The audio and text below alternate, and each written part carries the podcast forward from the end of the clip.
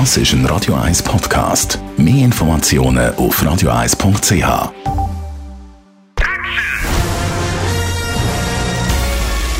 Sein Urteil sorgt dafür, dass Sie nie im falschen Film sitzen. Die Radio 1 Filmkritik mit dem Wolfram Knorr. Es kommt natürlich wieder ein neuer Film in Kinos, und zwar Thor, Love and Thunder. Ab heute läuft er im Kino ein neuer Marvel-Streifen, ein neues Abenteuer vom muskulösen, blonden Donnergott Chris Hemsworth. Wolfram, du hast ihn schon gesehen. Um was geht es in dem Film? Ja, das ist die große Frage, worum es geht. Es geht natürlich wie immer um einen Bösewicht, der die Galaxie beherrschen will und alle anderen zerstören will. Aber hier geht es speziell darum, um einen Bösewicht namens Gore. Und den spielt Christian Bale. Und der ist geeignet für solche Typen. Der wird gedemütigt von seinem Gott. Nämlich, er hat seine Tochter stirbt in der Wüste und er fragt seinen Gott, wie ist das möglich? Und dann sagt der Gott, ja, ein Opfer musst du bringen. Und daraufhin wird er so wütend, dass er sagt, so, ich bringe jetzt sämtliche Götter um. Und er ist der Götterschlechter. So, nun geht er los und will in der Galaxie sämtliche Götter umbringen. Und das Witzige an diesem Film, an diesem neuen Torfilm ist, dass dieser Film eine handfeste Parodie auf die Superheldenfilme von Marvel ist. Jetzt kann man sich ja wirklich äh, verwundert die Augen reiben und fragen, wie ist das möglich, dass Marvel so etwas zulässt?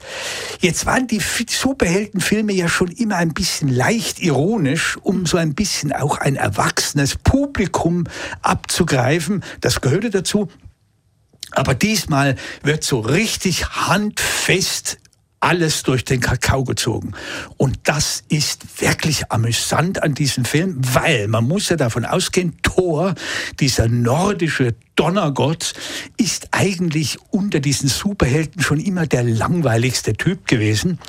Und deshalb macht das hier besonders Spaß und der Hemworth macht das auch Spaß, das mitzumachen. Es ist erstaunlich, wie viel Selbstironie dieser Schauspieler hat. Und vielleicht, also eben zum einen unerwartet, dass es dann so lustig rauskommt, das fängt ja doch recht düster an.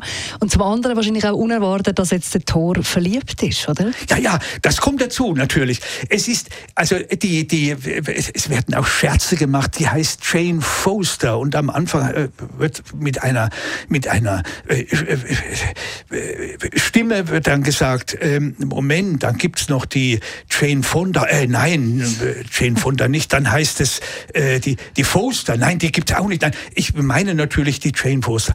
Und so wird rumgescherzt und dann kommt so ein bisschen Ernst rein.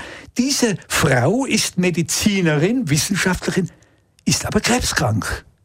So, das macht natürlich den Thor, der eigentlich verliebt ist in sie, aber zu unbeholfen ist, das ihr auch zu zeigen, Ach, der ist ganz entsetzt.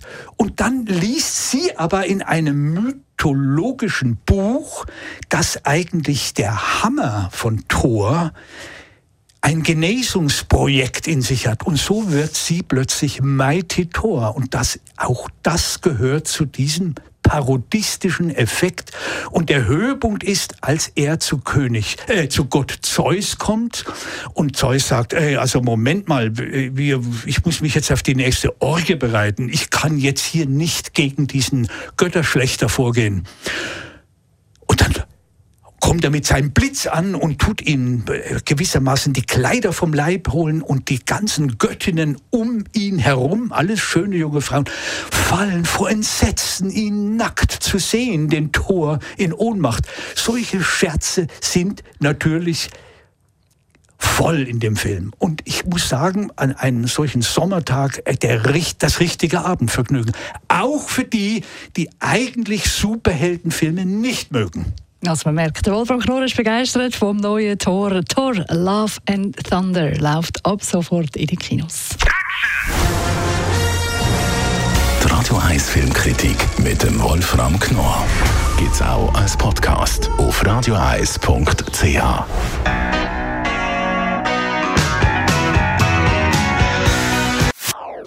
Das ist ein Radio 1 Podcast. Mehr Informationen auf radioeis.ch.